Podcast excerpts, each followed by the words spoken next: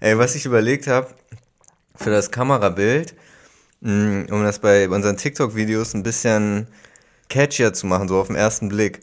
Ob wir uns so Gurken ausdrucken, so Salatgurken und die hier vor unsere Mikrofone Als wenn wir in Gurken reinreden. Dass wir so in so, Ja, in so Gurken, also es sieht, es kann, ja, das sieht dann ja zweidimensional aus, die Kamera filmt ja nur aus einer Richtung. Wenn man dann einfach so eine Gurke ausdruckt, die dann relativ äh, realistisch aussieht und die so in Perfekt. den, Man so kann sogar den vielleicht, vielleicht sogar echte Gurken nehmen und die so aushöhlen. Vielleicht sind die ein bisschen zu klein, aber Ja, Oder meinst du, das geht auch braucht man dann jede Woche eine neue Gurke und die man neu aushöhlt. auf, also das ist Also Leute, wir stellen eine Person ein, die für uns Gurken aushöhlt. ja, wenn ihr Bock auf den Job habt. Jobbörse hier an der Stelle. Ja, was zahlen wir? Stundenlohn? Oder zahlen wir pro Gurke? Nee, wir stellen an und ich würde sagen, wir äh, zahlen 4K netto. Mhm. Monatsgehalt. Einmal die Woche vorbeischauen, Gurke aushöhlen Ja. und ansonsten natürlich Aber wir haben hohe Ansprüche an Sehr, sehr Recherchieren. akkurat. Ja, zum Thema Zum Gurke. Thema Gurke, genau, ja, dass man immer, immer die besten Gurken hat. Auch was, Ja. was, welche Gurke aus Spanien? Braucht man gerade eine Gurke aus Spanien, aus Mhm. Am Ende anderen- brauchen ich wir- weiß gar nicht, wo man Gurken Ich glaube, am Ende brauchen wir immer genau die gleichen Gurken, aber es ist halt wichtig, jemanden zu haben, der da das Fachwissen hat. Ja, auf jeden Fall. Gerade wenn es ums Aushöhlen geht, vielleicht. Also Ja. denke ich mal. Denke ich nämlich auch. Es, ich meine, 4K netto kriegt der, der gute Mann oder die gute Frau. Da muss auch ein bisschen Leistung für sein. Leistung die Leute denken ja auch, dass sie dann einmal die Woche kommen äh, und, und hier die Gurke anbringen. Ja. Aber haben sie ein vollkommen falsches Bild davon, wie man vier- äh, 4000 Euro im Monat verdient. Ja, ja, da haben sie sich geschnitten. Nee, wie die Gurke. Genau. Wir haben uns auch geschnitten, letzte Woche nämlich. Wir haben den Podcast aufgenommen, schon vor zwei Wochen. Und da haben wir von Snoop Dogs Eskapaden berichtet. Richtig. Und er hat uns tatsächlich geprankt. Er hat die ganze Welt geprankt einfach. Mhm. Er hat den äh, gesagt, I quit smoke. Er hat nämlich nicht gesagt, I quit smoking.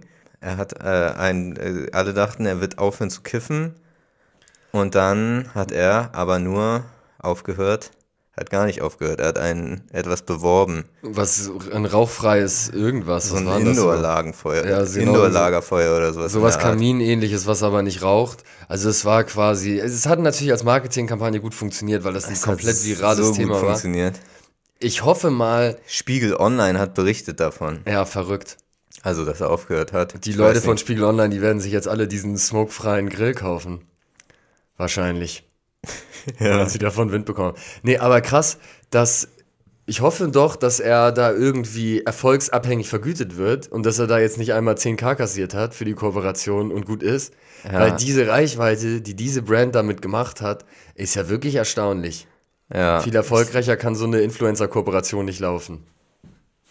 Ja, wobei, wie heißt das, wie, wenn dann, wie viele von den Leuten, die das gesehen haben, wirklich zum Kauf übergegangen sind? Conversion? Ja, die Conversion war wahrscheinlich nicht so gut. Ja, das stimmt. Aber erstmal Bass kreieren, erstmal Markenbekanntheit aufbauen. Ja, aber ich könnte mir vorstellen, dass äh, die Person, die das Marketing gemacht hat, alleine wegen der Kampagne dann jetzt weltweit zu irgendwelchen äh, Marketing Events Events eingeladen eingeladen wird. Ja, wird nächstes und Jahr bei der OMR. da die Speaker-Gagen kassiert. Ja, aber ich denke mir auch von Snoop vielleicht auch ein bisschen hinterlistig. Ich frage mich, ob da in seiner Fangemeinde das eher negativ aufgefasst wurde, weil er ja dann schon so ein bisschen für Werbezwecke die eigene Community hinters Licht geführt hat. Ne? Ja, aber ich glaube, Snoop Dogg hat jetzt auch nicht mehr so eine richtige Fangemeinde, oder? Also ich würde mich schon als Snoop Dogg-Fan irgendwie bezeichnen, so klar. Aber ich bin jetzt kein, Niemand, weißt aufregt, wenn ne? er nach Hamburg kommen würde, würde ich vielleicht zum Konzert gehen. Wenn er seine Musik höre ich natürlich gerne, aber man ist ja nicht mehr so, also es gibt ja keine Snoop Dogg-Fans, so wie wenn man 15, Ja, ja. 16 ist. So. Wahrscheinlich wird es eine Handvoll geben, aber das sind eher so hängengebliebene. Ja, ja, so, die kommen auch nach Hamburg zum Konzert, aber haben noch ihr 6XL äh, Shirt und ihre New Era, passende New Era Cap dazu an. So sieht's aus. Nix gegen euch, Leute. Ihr seid die Besten. Ihr seid trotzdem cool. Snoop Dogg Ultras.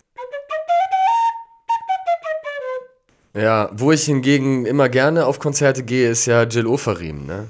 Ich bin auch Jill Ofarim, also ich glaube, es gab noch irgendwelche anderen Geschichten ähm, um ihn herum, irgendwie Gossip-Sachen, weiß ich jetzt nicht genau, aber mich interessiert einfach schon seit Jahren seine Musik. Ja, mich interessiert da auch wirklich nur die Musik. Ich bin schon seit Jahren, habe ich ihm auf dem Schirm wegen seiner Musik. Ich würde ja gerne mich auch mit den Gossip-Themen um ihn beschäftigen, aber, Aber ich habe hab- gar keine Zeit, weil ich so viel seine Musik höre. Und ich habe es auch einfach überhaupt nicht mitbekommen. Also ich habe von, von Jill Ofarim habe ich nur wirklich gar nichts über seine Person, gar nichts über es Ja. irgendwelche Eskapaden. Es geht bei ihm, bei mir nur um seine Musik. Ist so ein bisschen wie, wie ba für mich ist es so ein Vergleich wie Banksy. So eine Person, ne, Ja, wo, es, wo es einfach nur um die Kunst geht Ja. und die Person im, Hin im dahinter quasi komplett in den Hintergrund gerät. Mhm. Das zeigt auch mal, dass so eine Karriere einfach auch mal ohne Skandale geht. Es geht auch mal ohne Skandale. Also vielleicht ist mal, mag mal was passiert sein, aber man hat es halt nicht mitbekommen. Ja. ja, für mich war ja sein großes Karriere-Highlight, als er bei Tommy Gottschalk in dieser christlichen Ostersendung da zu Ja. Gast war und das, oder war es eine Weihnachtssendung? Äh, äh, Oster, nee, Ostersendung war es doch. Ganz toll, Gänsehaut. Alexander Klavs als Jesus. Ja, Nee, das war ja, das war äh, abgesehen von seiner ganzen Solomusik, abgesehen von seinen ganzen Alben, die ich die ganze Zeit rauf und runter höre, Ja. war das tatsächlich der einzige Moment. ja, klar. Das ist wirklich auch so die Kategorie Star, wenn ich jetzt an der, sagen wir mal, ich würde an der Hotelrezeption arbeiten. So, ne?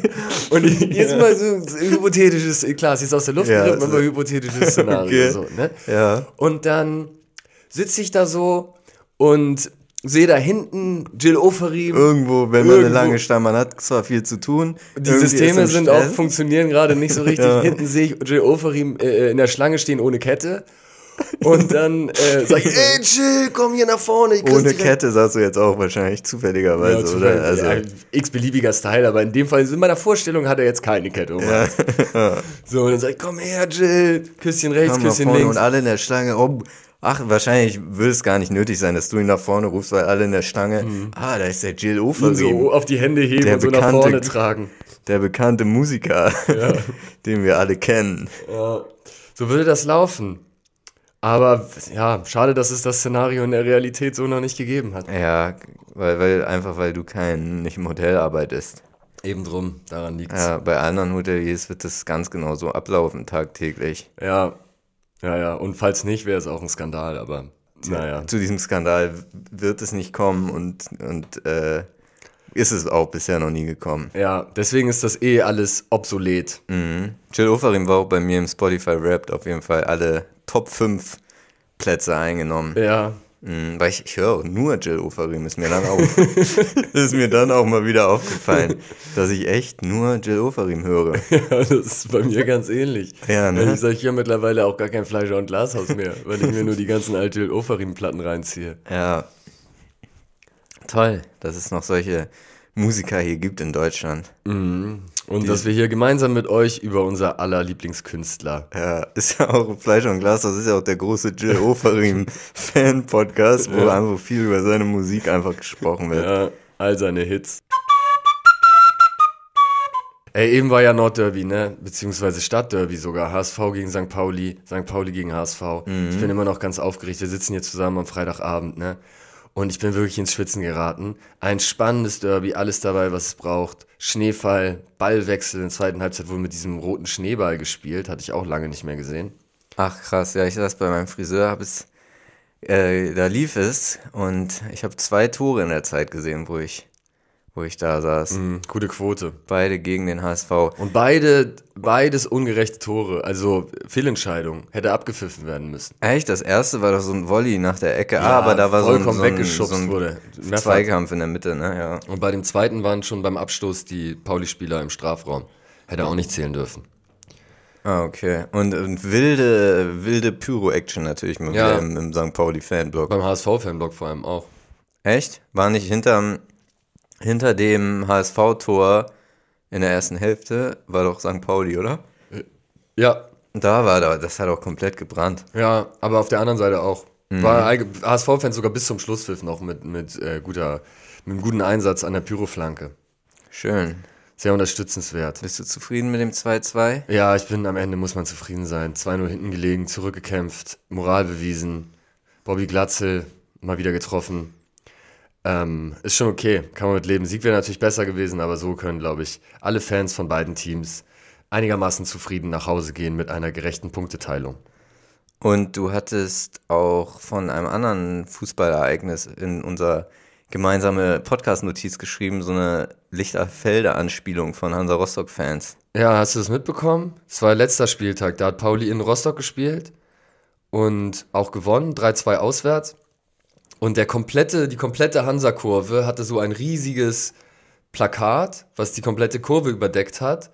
Und der Titel war Rostocker Plattenbau und abgebildet war aber das Sonnenblumenhaus, in, äh, was ja eine Flüchtlingsunterkunft war, die in den 90ern, glaube ich, oder war es in mhm. den 80ern? Nee, ich glaube Anfang der 90er. Niedergebrannt wurde vor ähm, jubelnden schon, Rechtsradikalen. War schon in der Bundesrepublik. Nicht ja, in der DDR. Stimmt, da stimmt, war kurz nach Mauerfall. Also ich finde ein, eine Sache, die wirklich, also kaum etwas ist so mit Symbolik behaftet, was rechtsradikalen Terror könnte man fast schon sagen oder äh, auf jeden Fall rechtsradikale Straftaten und ähm, mhm. Gewalt. Gewalt in Deutschland angeht und dann als, als komplette Kurve versammelt da so eine Anspielung zu machen, ähm, ist schon heftig, hat relativ wenig Echo äh, zur Folge gehabt. Ich hätte erwartet, wenn man sowas bringt, dass man Geisterspiele bekommt, ehrlich gesagt, vom DFB, aber es ist gar nichts passiert. Krass. Stand auch irgendwas bei? Es war nur dieses Haus. Ja, zwei, also waren zwei Häuser abgebildet. Eine so eine normale graue Platte und daneben das Sonnenblumenhaus. Und es ist ja offen, so offensichtlich genau wie beim Spiel gegen Pauli, um halt linke Fans zu provozieren, kommt man mit so einer rechten Provokation und packt das aber dann noch wieder gerade so, dass man irgendwie sagt, hey, aber da war noch ein anderes Haus daneben und so. Ähm, ja, also schon sehr ekelhaft. Und ich finde auch in der Berichterstattung ist da das Ausmaß dessen nicht so richtig klar geworden. Es wurde nur gesagt, Provokation der Hansa-Fans mit dem Sonnenblumenhaus und so, aber das ist mehr als eine Provokation, das ist einfach ja. kollektiver Nazi-Scheiß. Ja, von der kompletten Kurve. Das stimmt. Das ist krass, ne? Ich habe auch äh, so einen, einen Taz-Kommentar gesehen. Da hat derjenige aber geschrieben, mh, mm, dass es sozusagen auch allein schon schlecht ist, sich darüber aufzuregen, weil es so also sich öffentlich darüber zu positionieren und das zu thematisieren, weil es halt das Thema einfach wieder, wieder hochspült und das sozusagen schon ein, ein Motiv der Rechten wäre. Ja, wahrscheinlich war das genau das Motiv dessen, ne? einfach dumm zu provozieren. Ja. Der DFB müsste da einfach Geisterspiele verhängen, bin ich der Meinung, und eine hohe Geldstrafe an den Verein. Aber ist nichts passiert. Ja, wird sowas denn, so eine Choreo mit dem Verein abgesprochen? bin ich mir nicht sicher. Ich denke mal, in Teilen muss das abgesprochen werden, weil du musst das Material ja reinkriegen ins Stadion. Ja, eben. Und du kannst ja mit diesen riesigen Postern, kannst du ja nicht äh, am Eingang stehen und sagen, hier, ich habe übrigens ein 50 mal 20 Plakat oder noch größer wahrscheinlich äh, unterm Arm, sondern das muss ja, muss man ja an Tage vorher, wird das ja wahrscheinlich dann irgendwie in so extra Fanräume gebracht und dann ist, ja, irgendwie muss das abgesprochen sein mit dem Verein. Ja, Ne, dann ist da so eine Kollektivstrafe auf jeden Fall angebracht mit Geldstrafe. Ja, sehe ich auch so. Ich, das ist krass, ne? Irgendwie dachte ich, so war mein Gefühl, dass diese ganzen Nazi-Probleme im Fußball, ich meine, das gab es ja früher in den 80ern ähm, bei ganz vielen Vereinen, ähm, dass das aber ein bisschen weniger geworden wäre. Und wenn man sowas sieht, also ist es ja faktisch also weniger geworden, zum Beispiel beim HSV ist es ja quasi gar nicht mehr vorhanden. Ja, ich glaube bei Dortmund zum Beispiel so ist auch besser geworden. Ja. Bei Köln auch, die auch alle. Ach, Köln hatte das auch? Ja, die hatten auch ziemlich Probleme mit rechten Fans. Aber bei ostdeutschen Vereinen muss, ist es jetzt ein Dresden. bisschen pauschalisiert, aber ich war auswärts in Chemnitz beim HSV-Spiel mal. Habe ich noch nie erlebt, dass irgendwie so geballt, so offen Rechtsradikale rumlaufen, mit auch einfach den, den T-Shirts, die sich dann gerade, da wurde Was der, hat man dann für so Torsteiner und so? Ja, sowas, äh, Refugees, nein, danke. Ah. Also so diese, solche, diese Art von, von äh, Shirts. Dann hatten die so eine, kurz vorher war da einer gestorben, so ein Rechtsradikaler, äh, der auch Ordner war oder diese ganze Security gemacht hat für das Stadion. Ja. Hunara war seine, sein Verein, quasi sein, sein Fanclub. Das stand für Hooligans, Nazis und Rassisten. Und das war so der führende, der führende Fanclub bei Chemnitz. Bei Chemnitz. Und ähm, dann ist er gestorben und dann hatte auch offiziell abgestimmt mit dem Verein vor dem Spiel eine Schweigeminute zu, zugunsten dieses äh, Nazis mhm. stattgefunden. Und dann hatte sich der Kapitän von Chemnitz mit dem solidarisiert, der wurde dann rausgeschmissen, dann hatten sich die Fans wieder mit dem Captain solidarisiert und genau in diesem ganzen Wirrwarr war ich dann da bei dem Pokalspiel auswärts. Und das waren schon sehr, sehr viele Rechtsradikale auf einem Haufen, muss Ja. ich sagen. Aber so sehr ist dann der HSV auch noch nicht nach, nach äh, links gerückt, sage ich mal, als dass dann der, das Aufeinandertreffen auf so einen rechtsradikalen Club oder so eine rechtsradikale äh, Fangemeinde dann auch doch nicht zu so großen Auseinandersetzungen führt, wie zum Beispiel gegen den FC St. Pauli oder so. Ja, aber beim Pauli ist es ja nichts Politisches, sondern es ist ja schon irgendwie diese Stadtrivalität, würde ich sagen. Nee, nee, ich meine, wenn jetzt St. Pauli nach Chemnitz geht, dann wäre wahrscheinlich aufgrund der linken, der, der Ja. linken Einstellung der St. Pauli-Fans, wäre wär da so ein richtiger Clash, aber beim HSV geht's da noch so wahrscheinlich, Ja. wenn ich das jetzt Ja, ja, da war keine, interpretiere. keine besonders feindselige Stimmung zwischen den Fanlagern.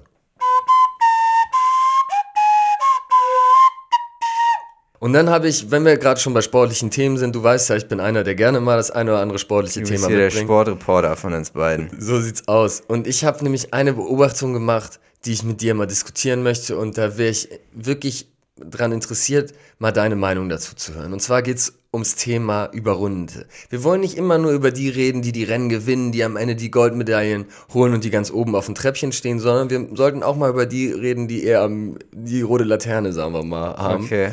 und am Ende des Feldes unterwegs sind. Umgang mit Überrundeten. Bei der Formel 1 ist es ja so, wenn du überrundet wirst, darfst du weiterfahren, fährst dein Rennen zu Ende. Ja, Beim Biathlon habe ich jetzt gerade wieder gesehen, die Biathlon-Staffel. Biathlon ist Skifahren und Schießen. richtig, also Langlauf und Schießen. Ähm, da musst du, als sobald du überrundet bist, kommt ein Ordner, winkt dich raus und sagst so, das war's jetzt für dich. Auch beim Staffelrennen, wenn danach noch weitere Läuferinnen äh, aus deinem Team gekommen wären, dürfen die gar nicht erst starten. Dann ist das Rennen vorbei. Wie siehst du das? Überrundete rausnehmen oder Überrundete weitermachen lassen? Oh, ich finde es ehrlich gesagt ein bisschen entwürdigend, die da rauszufischen. Völlig entwürdigend, sehe ich genauso. Was soll das? Vor allen Dingen beim Biathlon, sie laufen so zweieinhalb Kilometer Schleifen, so in der Ja. Staffel. Da sind 16 Sportler Vor ungefähr. allem, was bringt, lass sie doch zu Ende laufen. Also, wir, die stören noch nicht, oder? Ja, das wäre der einzige Faktor, wäre, dass sie dann stören, wenn dann zum Beispiel ein großen Stil, ein Zielsport Vor ist allem so, weil sie eh nicht mehr gewinnen können am Ende. Aber es gibt ja genug Leute, die theoretisch auch von Anfang an eh nicht gewinnen können. Ja, eben, genau. So, wenn, wenn da zum Beispiel, gibt ja auch gerade bei diesen Wintersportarten, ich meine, da wird jetzt niemand aus Südamerika dabei sein Ja. oder aus Afrika oder, oder Südasien, aber, oder? Wahrscheinlich nicht, Nö, oder? nö. Aber wenn die das dann mal so weit sch schaffen würden, was ja irgendwie vielleicht wünschenswert wäre, ich weiß nicht, aber auf jeden Fall irgendwie mal cool, dass, dass sie dann direkt rausgeschmissen werden. Es ist eine absolute Katastrophe. Hat, ich würde auch gerne mal die, da eine Stellungnahme von dem Skiverband oder von dem, welcher, welcher Verband auch immer das ist, glaube ich, FIS heißt der, Internationale Skiverband, hören, was da der Hintergrund ist. Lasst die Leute doch weiterlaufen, es schadet doch niemanden. Am ehesten, wenn, dann würde ich eher sagen, in der Formel 1, wo die Runden so klein sind und es ständig Duelle gibt, da kann natürlich schon ein Überrundeter mal im Weg sein bei einem, bei einem knappen Battle. Aber selbst da würde ich sie fahren lassen. Aber beim Biathlon, Die du fahren dann noch auch, müssen dann noch zur Seite fahren. müssen zur Seite fahren. Kannst du doch bei den Biathleten auch sagen. Fahrt, fahrt zur Seite, lass, sagt man vorher, Achtung, da kommen zwei, die kämpfen um Sieg. Lass die entspannt zur Seite. ja. Äh, lass die entspannt durch. Boom. Vor allem, wie viele machen beim Biathlon mit? Also wie viele sind da so beim Rennen? Kommt drauf an, also bei, zum Beispiel, das war ein Staffelrennen, das, da sind nur so 16 Nationen ungefähr treten da an. 15, Ja. 16 Nationen. Also da bist du wirklich die meiste Zeit, du läufst vielleicht zu zweit oder auch häufig alleine.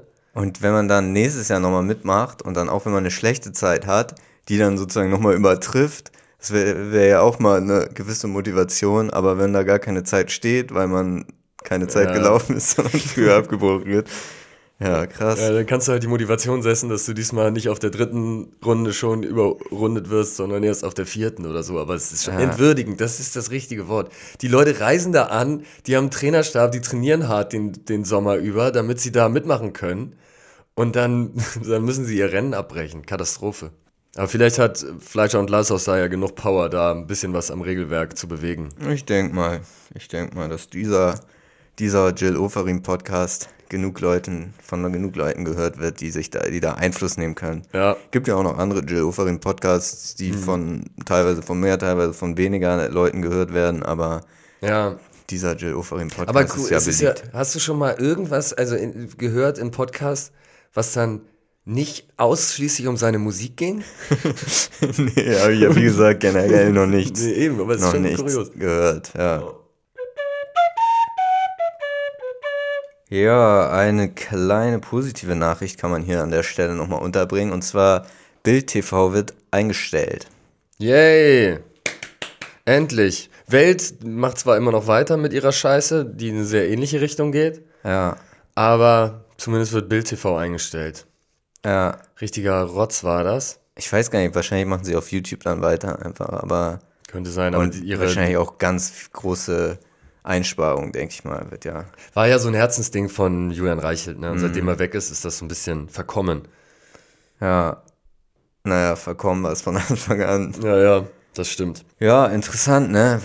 Vor- allem wie, eigentlich würde man davon ausgehen, dass Bild irgendwie aufgrund der allgemeinen, seit Jahren anherrschenden Situation in der Print, äh, in den Printmedien, dass da eigentlich die mh, Notwendigkeit besteht, in Bewegtbild zu gehen. Ja, aber was ich finde, das ist von Bild, man, wir kritisieren das so viel, das ist jetzt wirklich mal ein positiver Schritt. Ja, stimmt. Also es ist ein guter Anfang. Als nächsten Schritt vielleicht die Zeitung einstellen. Mhm. Und dann als dritte Möglichkeit Bild.de auch nochmal einstellen. So. Offline stellen. ja. Offline nehmen. Und dann muss ich sagen, dann finde ich den Laden tipptopp. Dann Ja. kriegen sie auch mich plötzlich. Ja, ja, dann wäre ich auch dabei. Sie können die Bums, sie, die Bums können sie noch machen. Die Bilder am Sonntag. Ich, Die lasse ich ihnen noch. meinst du, langfr also Als kur Kompromiss. kurzfristig, kurzfristig. Also, also Übergangslösung. Für drei Monate können sie dann noch die Bums machen. Das Problem ist, dass dann halt die nächste, die nächste Plattform kommt. Wahrscheinlich macht dann dein Update Printmagazin. Oder News übernimmt, noch krasser. Wo ja unser Rudi jetzt große Momente hatte. Stimmt, ja. Also Julian Reichelt ist dann ja, hat dann ja seine eigene Plattform gemacht. Acht, mit Achtung Reichelt erstmal mit seinem eigenen YouTube-Format und darum wird jetzt ja dieses große Medienkomplex, der große Medienkomplex oder wie man es nennen will, Verlags, ich weiß gar nicht, wie man das nennt. Ist ja eigentlich auch ein, selber ein eigenes Magazin, aber darunter laufen dann andere Magazine, wie zum Ja. Beispiel die Achtung Reichelt oder ein Interviewformat. Schüler fragen, was geht oder so. Und, jetzt auch ein Sportformat mit Waldemar Hartmann. Mit Waldemar Hartmann, der da wurde, der auch neulich da ähm, äh, Rudi Völler interviewt hat. Und da kann man den Leuten echt nur sagen, wenn ihr irgendwo auf einer Plattform News, N-I-U-S-Inhalte seht, und ähm, selbst wenn das mal ausnahmsweise nicht um die bösen Flüchtlinge geht und nicht auf, auf den ersten Blick äh, rechtsradikale, nach rechtsradikalen oder rechtspopulistischen Inhalten aussieht, am Ende ist es ein trojanisches Pferd und es geht nur um das. Äh, das ist tatsächlich so, ja. Julian Reichelt, ehemaliger Chefredakteur der Bild-Zeitung, der selbst für die Bild-Zeitung zu krass war, dann da rausgeschmissen wurde, auch wegen ähm, sexuellen. Ja, ja, er ist deswegen raus. ähm, Er war nicht zu krass für die Bildzeitung. ja. Inhaltlich hat er Aber keine- er hat sich auf jeden Fall noch weiter radikalisiert seitdem. Also er ist schon nochmal eine rechtere Bild, das, was er macht. Ja, auf jeden Fall. Also, Das stimmt. Ja, er mu muss er halt auch ein bisschen, um Aufmerksamkeit so schnell zu generieren, ne? ja, aber es scheint leider ganz gut zu funktionieren. Kann mir nicht vorstellen, dass sich das so gut monetarisieren lässt, was er macht, aber gerade, also Mhm. gerade für den Aufwand, gerade, ich denke mal nicht, dass er sich hier mit dem mit dem ähm, Gehalt eines, eines Gurkenschnitzers bei Fleisch und Glashaus zufrieden gibt. Ja, Und, aber er äh, hat ja irgendeinen so einen Milliardär, Genau, so einen das- Milliardär als Geldgeber. dass deswegen da erstmal wahrscheinlich schon gut reingebuddert wird. Ja, Aber ja, reichweitentechnisch auf jeden Fall, glaub, das glaub, denke ich auch, dass sie da ganz zufrieden sein können. Und es wird immer weiter normalisiert, bis dann irgendwann auch Mercedes bei News äh, die Werbung bucht. Pass mal auf. Leider Gottes ist es so. Eine deutsche Automarke natürlich als, als äh, Beispiel zu nehmen, ist auch irgendwie. Ja, als, Äh, als so klassische. Ja, ja, es ist aber so lustig, dass man so wenn, dann sagt so, ja, und irgendwann macht dann BMW, ich weiß jetzt mit Mercedes kenne ich mich nicht so aus, aber wenn man sagen so würde so, und irgendwann macht dann sogar BMW bei dieser rechtsradikalen Seite, weil sie das schon mal gemacht haben eine- damals. äh, weil, weil die damals schon mit den Rechtsradikalen ähm, eigentlich ganz zufrieden waren. Wo wir doch der Meinung sind, dass man Julian Reichelt nicht enttabuisieren sollte, bin ich doch der Meinung, dass eine andere Sache, und zwar der Enkeltrick, dringend enttabuisiert gehört. Kann ich direkt mal sagen, tolles Thema und toller Übergang, den du hier gemacht Nicht hast. schlecht, oder? Ja. Weil das ist mir wirklich ein Anliegen. Weil ich bin jetzt ja mal, mich haben sie versucht zu kriegen. Ne? Mhm. Über einen Enkeltrick. Ich habe eine Nachricht bekommen. Hey, wie ging's nochmal? Vielleicht finde ich's noch. Warte, jetzt muss, das können wir gleich. Äh, Da kann ich an der Stelle deine Recherche kurz überbrücken mit einem kleinen spontanen Songidee von mir und zwar ähm, Jill Ofarim featuring Loredana. Vielleicht. Mhm. ja, stimmt. Dann könnten Sie das Enkeltrick-Thema auch nochmal thematisieren. Mhm. Hallo Papa, das ist meine neue Nummer. Kannst du diese Nummer speichern und mir auf WhatsApp schreiben? Habe ich gegoogelt. Ja, ja, kenne ich. Äh, ich und äh, ist direkt die Warnung, ist Enkeltrick. So, habe ich natürlich bei WhatsApp geschrieben direkt, weil ich dachte, na gut, ist ja ein netter Versuch, da gehe ich mal drauf ein, da investiere ich doch gerne. Habe ich leider keine Antwort bekommen, haben sie nicht geantwortet, ne? Oh, das hätte ich aber auch nicht gemacht, weil nicht, dass da irgendwelche Trojaner-Angriffe dann stattfinden darüber. Ja, aber nicht, wie soll das denn passieren über, über einen WhatsApp-Chat? Trojaner-Angriff habe ich noch nicht gehört. Ich würde die Nummer auf jeden Fall blockieren, eher. Ja, ich wäre da gerne in Austausch gegangen. Und meine Empfehlung, keine falsche Scheu vor dem En Enkeltrick. Es gibt ja unterschiedliche billige Verkaufsmaschen, ne? Und das ist eine davon. Wenn ihr jetzt zum Beispiel beim Black Friday, habt ihr euch womöglich einen neuen Fernseher gekauft, weil da stand 50% reduziert und dann habt ihr nur noch 300 Euro bezahlt. Und ihr wisst auch, es ist eine billige Verkaufsmasche. Am Ende des Tages habt ihr es trotzdem gemacht. Ja. Und warum, warum misst ihr damit so unterschiedlich, unterschiedlichen Maßen? Auf der einen Seite beim Enkeltrick heißt es immer, oh, nee, gefährlich. Und dann wird da halt nochmal das Geld aus der Tasche gezogen. Nee. Es ist eine Vertrau Verkaufsstrategie. Und man kann da ja vielleicht auch einen guten Deal raushandeln. Wenn sie sagen, okay, wir wollen hier, sechs, dass du uns 6000 Euro Es überwiesen ist Doppelmoral. Es ist mal wieder ein typisches Beispiel von Doppelmoral. Genau, das ist es. Das ist das, was unsere Gesellschaft so spaltet. Man kann ja sagen, okay, man überweist die Hälfte. Und vielleicht gibt er sich ja dann damit zufrieden, derjenige, der da den Enkeltrick anwendet. Und dann kommen ja beide Seiten auf ihre Kosten. Eine Win-Win-Situation. Das ist ja auch so vergleichbar mit der Kriminalisierung von zum Beispiel Drogen oder so. Also Ja, klar, es ist jetzt nicht optimal, also es hat auch negative Seiten, Mhm. aber durch, wenn man es kriminalisiert und direkt in die Schmuddelecke steckt, den En- Enkeltrick, Mhm. Ja. dann hat man da, kann man da auch nicht ähm, drüber die Regeln da entsprechend für anpassen. genau, so ist Wenn es man nämlich. jetzt sagt, okay, Enkeltrick, man macht es legal, aber man darf den älteren Herrschaften nur einen gewissen Betrag pro Monat so aus der Tasche ziehen. Mal sagt man 5000 Euro oder 10.000 Euro pro Rentner, sagen wir mal. Ne? Ja, So, und dann ist es doch ein fairer Deal, da wird sich ja auch jeder drauf einlassen. Aber Ja. genau was du sagst, es wird immer in die Schmuddelecke gedrückt und sagt, eh, nee, da wollen wir nichts mit zu tun haben. schöner Vorstoß an der, Geg an der Stelle. Möchtest du denn zehn knackige Fragen beantworten? Je knackiger, umso besser. Alles klar, dann geht es los. Was ist deine Ausrede? Äh, ich, äh, also, ich musste heute Morgen noch Zwieback toasten. Was sind deine Top 3? Auf Platz 1 Rochen, auf Platz 2 Haie und auf Platz 3 Seesterne. Was feierst du am meisten? Weihnachten. Was war bisher dein Highlight? Das Highlight schlecht, muss ich mich auf eins festlegen, ne? Also für mich war das Highlight bisher jetzt der zweite Platz von der Biathlon, der deutschen Damen-Biathlon-Staffel am Wochenende. Was ist dein Favorit?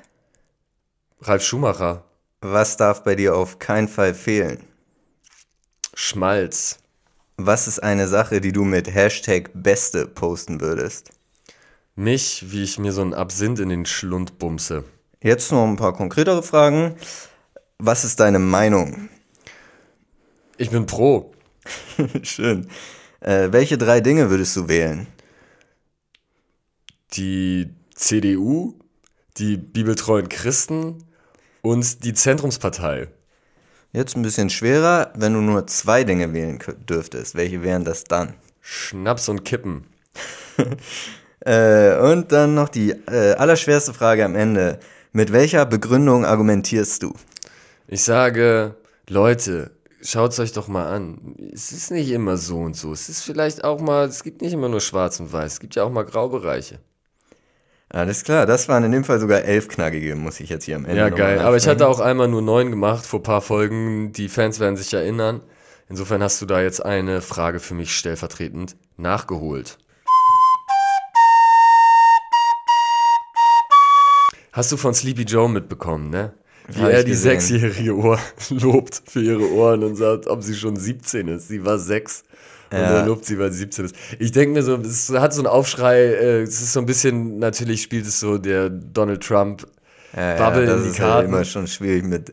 Aber se- also ich kann auch irgendwie. Es ist einfach todeslustig. Es ist ich halt- finde so aus, es mag aus dem Zusammenhang gesagt, oder es ist auch vielleicht so ein Opa, der hingeht zu einer Sechsjährigen und sagt, wie alt bist du? 17? Und dann sagt aber sie sechs. vielleicht ist es ein Witz. Es ist ein Witz, genau. Und sie wird es wahrscheinlich auch witzig finden. Und wenn das so passiert beim, beim gemütlichen Familienabend, dann kann jeder schmunzeln, ist kein Problem.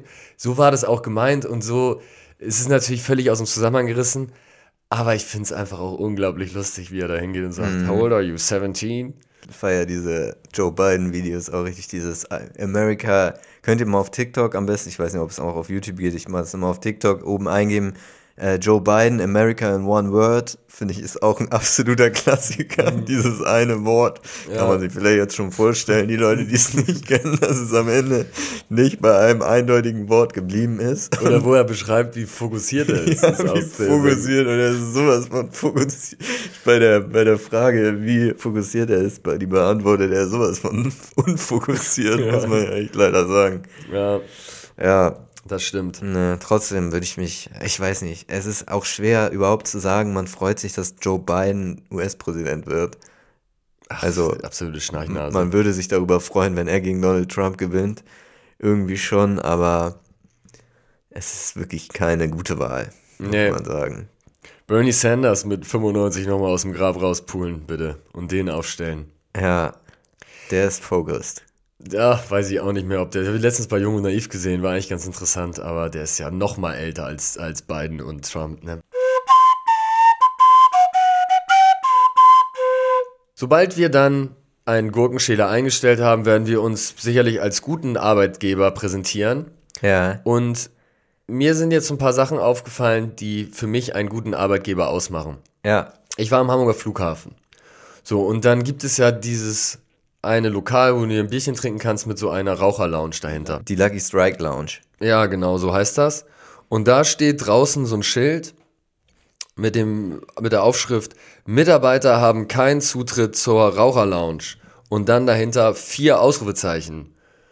Und dann denke ich mir, also so Kritik und Anweisungen an die Mitarbeiter, auch für die Kunden öffentlich zur Schau stellen, das ist immer ein Indiz, dass da wirklich ein gesundes Betriebsklima herrscht und vertrauenswürdig. Sympathisch. Mhm, Wir hatten ja damals hier auch, als wir in Hamm Nord gemeinsam wohnten, in der Karl Petersen im Edeka.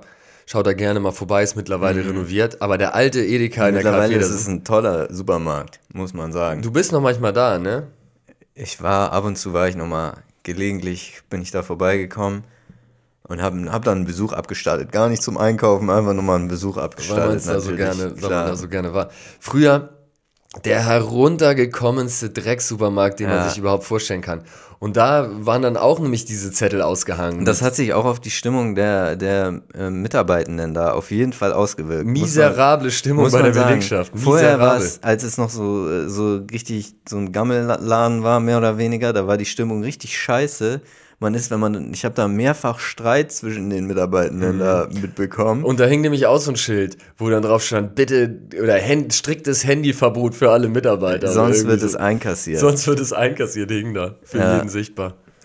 Ja, das ist auch so geil, dass man das einfach sieht als Kunde, dass so dieses, dieses Schild hängt. Mhm. Ja, attraktiver Arbeitgeber auf jeden Fall auch. Oh, ich hatte auch mal beim Hansebäcker im Mühlenkamp, habe ich mir ein belegtes Brötchen geholt und da war eine junge Frau, die offensichtlich noch nicht so lange dabei war und sie hat, hat, war irgendwie ein bisschen durcheinander oder hat irgendwas nicht perfekt hinbekommen, aber hat mich überhaupt nicht gestört. Und dann war so eine ältere, garstige, die vielleicht ihre Chefin war oder wie auch immer, die hat sie da so angefaucht vor, vor den Kunden, ähm, was das denn für einen Eindruck machen würde und so solche Sachen. Denn ich war nicht schlagfertig genug und Um äh, zu sagen, was hier wirklich den schlechten Eindruck das sind macht. sie, ja, das hätte ich, das hätte ich sagen müssen. Habe ich leider in dem Moment nicht gemacht, habe ich mich direkt, als ich rausgegangen bin aus dem Laden, dachte ich, fuck man, da, ähm, Schön, dass wir hier im Podcast die Kategorie schlagfertige Antworten im Nachhinein haben. Yes. Jetzt kannst du deine Botschaft hier an der Stelle. also du, Geht nochmal neu. wir können auch auf nächste Woche verschieben. ja, also, die ältere Dame, die da die junge Frau so angemacht hat, sie war nämlich diejenige, die da schuld war in der ganzen Geschichte. Also, sie sollte sich entschuldigen. Ähm, nee, Digga, ich verrenne mich hier völlig. Wir kommen nochmal drauf zurück in einer der nächsten Folgen. schlagfertige Antworten nach, auf schlagfertige Antworten. Ja, naja. Ich würde so drin, drin lassen. Vielleicht. das ist gut. Oder? Ja, okay. Was soll's, Digga. Oder du machst jetzt nochmal eine schlagfertige. Nee, man bekleckert sich ja nicht immer mit Ruhm. Manchmal stottert man sich auch einen ab. Ja, und wir waren jetzt ja auch zwei Wochen aus, out of business. Also natürlich sind wir trotzdem wöchentlich rausgekommen, aber es hat zwei Wochen. Wie war es denn bei gedauert. dir? Du warst auch auf Reisen in Afrika. Ich war in, in Tansania. Gestern bin ich wiedergekommen. Ja. Es ging ja, es ging natürlich schon schwierig los, ne? Wieso? Ich war da im, im Flieger. Ich bin über Istanbul geflogen, nach Istanbul, gar kein Problem. Dann aber in den Anschlussflug nach Dar es Salaam, Dar es Salaam, mhm. ähm, der, der Hauptstadt von Tansania. Und da saß ich dann und dann hat sich neben mich eine Person gesetzt, die direkt schon über die Armlehne gegangen ist mit ihrem Ellenbogen. Mm. Auf meine Seite rüber. Ellbogen in die Niere, direkt den Ellbogen in die Niere rein. Ja, pfeffern. Ich, ich hatte ehrlich gesagt, wer, hättest du dann gesagt, hier, sorry, nee, können Sie wenigstens auf Ihrer Seite bleiben? Nee. Ja, und dann, ich saß auch am Fenster, die andere Person hatte den Mittelplatz und dann dachte ich so, okay, ich kann mich immerhin hier auf die, an die Wand anlehnen und ich passe ja auch so eigentlich ganz gut auf den, auf den Sitz rauf, ohne dass ich da ähm, ja, beide Armlehnen komplett belegen muss. Mhm. Und die, äh, ja, ähm, Spannend. Erzähl mehr über die Armlehnengeschichte. Ja, ja, das ist mir, das ist eine wichtige. Das war das, das war das spektakulärste, was in Tansania passiert ist. Die Armlehnengeschichte auf dem Hinflug. Naja, ich wollte es auch so ein bisschen, es war auch so ein bisschen der Joke daran, dass ich okay. diese Anekdote gebracht habe. Okay, habe ich wieder nicht verstanden. Ja, und dann war ich in Dar es Salaam, da habe ich mit, habe ich gefilmt gehabt, ne? Das ist ja schließlich auch mein Beruf. Ja, und hast du gute Aufnahmen zustande bekommen? Hast du spektakuläre äh, Dinge zu Gesicht bekommen? Hast du kulturell was aufschnappen können, was dir nicht bekannt war? Ja, also es war, es war eine schöne Reise, muss ich sagen. Hatte, war sehr interessant und spannend. Besonders, was mir, also ich war ja auch schon öfters mal in, in Afrika und auch in anderen südlichen Ländern. Aber hier ist mir das besonders aufgefallen, wie lecker die Früchte da geschmeckt haben. Mm. Wahnsinn. Also da war ein, in einem so einem Laden waren wir da immer. Da gab es so einen Obststand oder so ein Früchte, äh, so ein Saftladen. mhm. Das sagt man ja auch zu was zum Schlechten. Da mhm. gab es so einen, so einen Stand, wo man sich Säfte pressen lassen konnte. Ja. Ähm, und der, der Mixed Juice da, das war wirklich eines der juicigsten Juices, den ich jemals mir reingejuiced habe. Mhm, in Bezug auf die Juiciness oder worauf beziehst du das jetzt? ja, wirklich. Aber äh, wirklich, Digga, da merkt man, wie schlecht wir in Deutschland mit Früchten sind. Wir können ein paar Sachen. Wir können eine solide Orange, wir können eine vernünftige Erdbeere. Wir können so zur richtigen Jahreszeit, mhm. können wir, so haben wir so unsere Spezialgebiete. Aber diese ganzen. Wie bananig kann eine Banane schmecken? Das hab, merkt man erst, wenn man da ist. Ja. Also ich, ich mag auch hier die Banane, so ist es ja nicht. Ich finde hier zum Beispiel schon. die Mango, ich war immer der Meinung, ich finde Mango komplett ekelhaft, weil ich habe hier in Deutschland Mango immer gegessen. Für mich schmeckt das hier in Deutschland wie ein verfaulter Pfirsich. Wenn der Pfirsich ein bisschen gammelig ist und schon so leicht alkoholisiert, dann schmeckt das wie die Mangos hier im Supermarkt. Dann hatte mir mal eine ehemalige Kollegin, die dann in Thailand auf Reisen war, eine mitgebracht, sie gesagt, hat, es kann äh, nicht sein, dass du keine, keine Mangos magst. Hier wird schon über, ich glaube, es ist gar nicht so richtig erlaubt, hier Früchte einzuführen. Ja, hat die gemacht, hat sie, hat sie da wirklich am, am Zoll vorbeigeschmuggelt, extra für mich. Und dann habe ich die gegessen, ich muss sagen, sensationell hat das geschmeckt, wirklich sehr lecker. Und was mir noch aufgefallen ist, gerade in Tansania, es gibt die Coca-Cola Road. Ah. Äh, so eine riesige Straße, ist natürlich, da ist eine Coca-Cola-Fabrik und auch ganz viel Werbung. Ähm, dann gibt es natürlich die Standard-Coca-Cola-Produkte, kann man da überall kaufen. Okay, also Coca-Cola Zero, Fanta und so weiter. Und ähm, dann gibt es auch so Drinks, die es hier nicht gibt. Zum Beispiel Stony gibt es einen Drink, der war so ein bisschen Ingwer-mäßig und der ist auch aber von Coca-Cola Company. Ah, krass. und das hatte ich in Uganda, weil ich ja vor ein paar Jahren. Schmeckt der gut? Sollen, wir, sollen sie den nach Deutschland bringen? Äh, Brauche ich nicht unbedingt in Deutschland. Okay. ähm, gab es auch so eine dafür da typische Limonade, die aber auch von Coca-Cola wahrscheinlich dann irgendwann im Laufe der Jahre gekauft oder ich weiß nicht, ob die das auch erfunden haben. Ja. Auch von Coca-Cola. Und dann war ich im Supermarkt, haben wir Wasser geholt, ein Sixer Wasser, ähm, dann gab es den von der Marke nicht mehr, dann haben wir den anderen Sixer von der anderen Marke genommen, stellen die so auf die Kasse. Ich gucke auf den einen Sixer, shit, von Coca-Cola. Hm. Ich gucke auf den anderen Sixer von einer anderen Marke, ich, das, das eine war Kilimanjaro und das andere, weiß nicht mehr, wie es hieß, auch von Coca-Cola. Beide, die haben mehrere Wasserfirmen da einfach. Krass. Und äh, es ist wirklich Wahnsinn, wie da die europäischen Firmen übernehmen. Amerikanische Firma. Ja, stimmt, natürlich. Amerikanische Firmen, äh, Firma, äh, genauso wie Nike oder jetzt oder auch Adidas überall da zu sehen. Auf so einem Markt wollte, äh, wollte eine Person meine North Face Bauchtasche tauschen gerne. Hm. Ähm, und das, äh, das finde ich, äh, ist, ist super krass irgendwie, weil die ja auch voll die, voll die Tradition haben mit Stoffen und, und so und Kleidung, dass das so verloren geht durch so ein, durch unseren Plastiktrash. Das hat mir wieder zu denken gegeben. Ja, das ist krass. Nichtsdestotrotz will ich mir irgendwie gerne zum dritten Mal meine North Face Handschuhe kaufen, weil ich sie immer ver verliere. Aber eigentlich ist dieses Markenbewusstsein totaler Müll. Ja, sehr pauschalisiert gesagt. Es gibt sicherlich auch Fälle, wo es cool ist, für, für eine Marke zu stehen oder irgendwelche Sachen zu tragen. Aber fällt mir jetzt auch kein konkretes Beispiel ein. Schönes HSV-Trikot zum Beispiel ist ja auch eine Marke. ja, ja, das stimmt. Also irgendwie, man, es machen, macht fast jeder oder sehr viele Menschen auf jeden Fall. Aber es ist irgendwie, die Auswirkungen davon sind halt äh, scheiße. Ich war ja auf Malta, ne? Und da ist mir was passiert, was mir auch noch nie passiert ist. Und zwar hat mir jemand einen Zehner Falschgeld untergejubelt. Ach. Am Kiosk habe ich mir ein Getränk gekauft am Kiosk. Zahl da ein 20, krieg ein paar Münzen und krieg einen Zehner in die Hand. So. Hast du den hier? Kann ich den mal sehen? Ich habe den natürlich wieder in Umlauf gebracht. Was denkst du denn? Oh, das ist, den hätte ich aber behalten. Ja. Ja, wie hast du ihn denn wieder in Umlauf? Dann machst du ja. An der Theaterkasse, nee, an der Museumskasse habe ich den wieder in Umlauf gebracht. Das darf man eigentlich gar nicht erzählen. Ne? nee, das will ich echt, echt nicht erzählen. ja, na, aber es ist ja so gewesen, es ist ein Zehner am Ende. Das war dann auch, für mich ist es, sobald du einen Zehner falsch so Challenge hast, das ist dann die Challenge, die musst du annehmen. Machst du, treibst du ja niemanden mit in die Pleite. So habe ich den so mich nett mit dem unterhalten, einmal zusammengefaltet und dann habe ich den darüber gereicht. Oh, ich würde es echt nicht erzählen. Ich weiß auch nicht, ob man sich damit so, also nicht, dass es viele Leute hier hören, aber ob man sich da mit strafrechtlichen Gefallen tut, wenn man das erzählt. Ich meine, wir reden auch Scheiße hier im Podcast, ne? Es könnte natürlich ja, auch Satire sein. Ist Satire.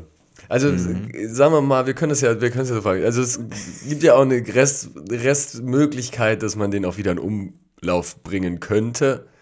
Und möchte jetzt nicht sagen, dass ich das gemacht habe, aber es gibt schon Gründe, dass ich den Zehner jetzt nicht hier vor Ort jetzt gerade habe. Du hast ihn wahrscheinlich vernichtet direkt, wie es mhm. sich gehört, oder eingereicht bei der.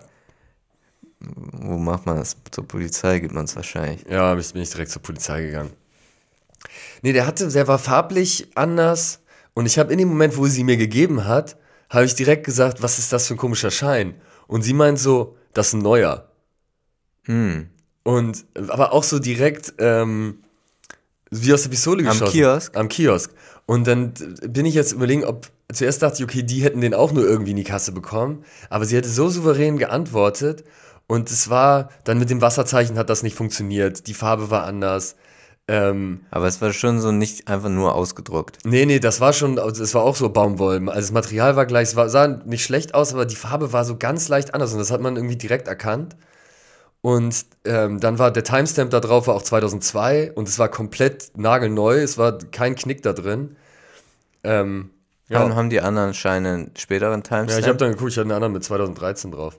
Wenn ich mir überlege, erstmal Falschgeld zu machen für 10 Euro, ist schon mal irgendwie random. Ja, aber da checkt halt keiner.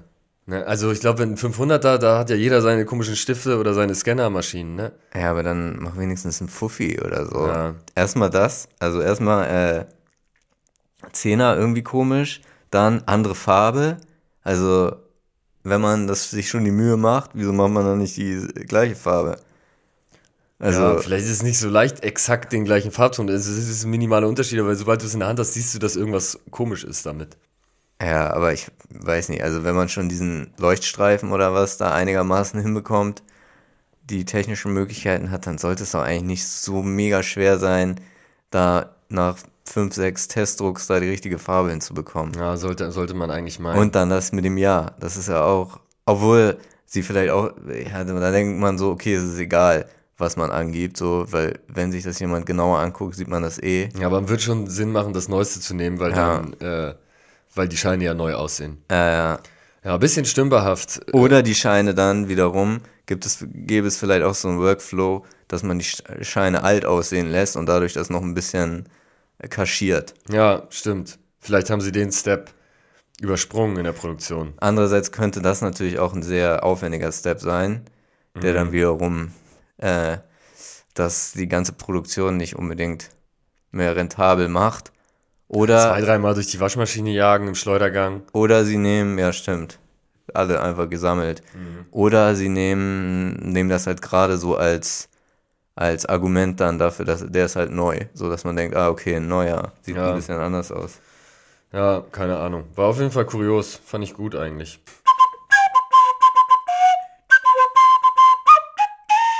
Ich habe äh, geträumt, dass mich jemand anruft. Das war Peter Neururer. Wir waren auf dem, es war Silvester. Videocall? Nee, auf dem Handy. Meinhofer Mühlenweg. Saß im Auto mit ein paar Kumpels. Ich weiß nicht mehr genau, wer dabei war. Anruf geht ein, Peter Neururer. Ich gehe ran und denke mir, wieso hat Peter Neururer? Wieso habe ich überhaupt seine Nummer eingespeichert? Und dann war das aber eine andere Person, irgendjemand, und meinte, ey, ich habe hier irgendwie deine Nummer, ich weiß nicht, wer du bist. Ich habe dich eingespeichert als Granit Xhaka. Das ein Spieler ist von Leverkusen. Und dann meine ich, ist ja komisch, ich habe dich eingespeichert als äh, Peter Neururer. Und dann meinte die, die Person, ah, jetzt weiß ich, wer du bist. Und so, und dann bin ich aber nicht drauf gekommen, wer er ist. Und mir war es so unfassbar peinlich, ich habe direkt aufgelegt. Und das war der Traum. Vielleicht war es Peter Neururer persönlich. Ja, könnte sein. Und ich bin, äh, das, ich bin dann aufgewacht nachts mit diesem Traum, so, so in noch so im Halbschlaf. Und ich dachte, oh, ist das wirklich passiert? Warte mal. Und dann habe ich wirklich mein Handy geguckt, ob ich Peter Neururer in meinem Handy eingespeichert habe. Ich Das könnte tatsächlich bei dir gut möglich sein. nicht. Ja, ja, ich habe viele so Leute unter irgendwelchen Wirrwarrnamen eingespeichert, aber das war nicht Gutes. System. Kannst du es empfehlen? Naja, also man weiß halt dann nicht mehr, wer es ist. Ich habe bestimmt 30 Namen bei mir im, Not äh, im Kontaktbuch, wo ich keine Ahnung hätte, wer diese Person ist. Können wir eigentlich mal ein Special machen, nur die kuriosen Namen aus, den, aus dem anrufen. vortragen. Und anrufen, ja. Also das ist so der Nachteil, dass man nicht weiß. Der Vorteil wäre, man hat die Nummern ja halt trotzdem. Also die Nummern sind ja trotzdem Die da. hat man. Ich habe zum Beispiel einen, der ist irgendwie der, der sich ständig Salbei in die, in die Kniekehle tackert. Solche, so, solche Sachen habe ich bei mir abgespeichert mit irgendwelchen ja, Nummern. Na, das ist ja klar, wer das ist. Ja, da das weiß man direkt. Werden die Leute auch wissen. Ja, ja ich habe noch ein kleines, ähm, kleine Newsmeldung aus der Wirtschaft. Aha. Der teuerste Whisky aller Zeiten wurde Mhm. versteigert vor kurzem. Ja, bin ich mit reingegangen in die Auktion. Es halt, handelt sich um, um einen 100 Jahre alten Single Malt aus einer schottischen Brennerei. Ja. Aus dem Fass gab es nur 40 Flaschen Hm. und eine Flasche wurde jetzt für einen Rekord für 2,5 Millionen bei Sotheby's versteigert. Naja. Das entspricht dann so, dass ein 2 ähm, 2 Zentiliter Shot 600, äh, 66.666 Euro kostet. Okay. Ja, also das wäre mir persönlich in der Bar, sag ich mal, wenn ich jetzt, klar, wenn man einen Anlass hat, okay, ne, aber für so einen Saloppen nach dem Feierabend, wenn wir noch mal einen trinken gehen, wäre mir das zu kostspielig. Mir persönlich wäre das zu kostspielig. Ja, sehr konservative Einschätzung und damit verabschieden wir uns für diese Woche und hören uns nächste Woche wieder. Ach so, einen schönen ersten Advent kann man nochmal sagen. Schönen ersten Stelle. Advent. Schöne Weihnachtszeit Zündet die erste Kerze an. und passt auf mit euren, mit Haaren. euren, wie sagt man hier, diesen Polyester-Jerseys. Nicht, zu Pass nah- auf mit den Polyester-Jerseys. nicht zu nah ran an die Kerze und bis nächsten Sunday. Ciao. Tschüss.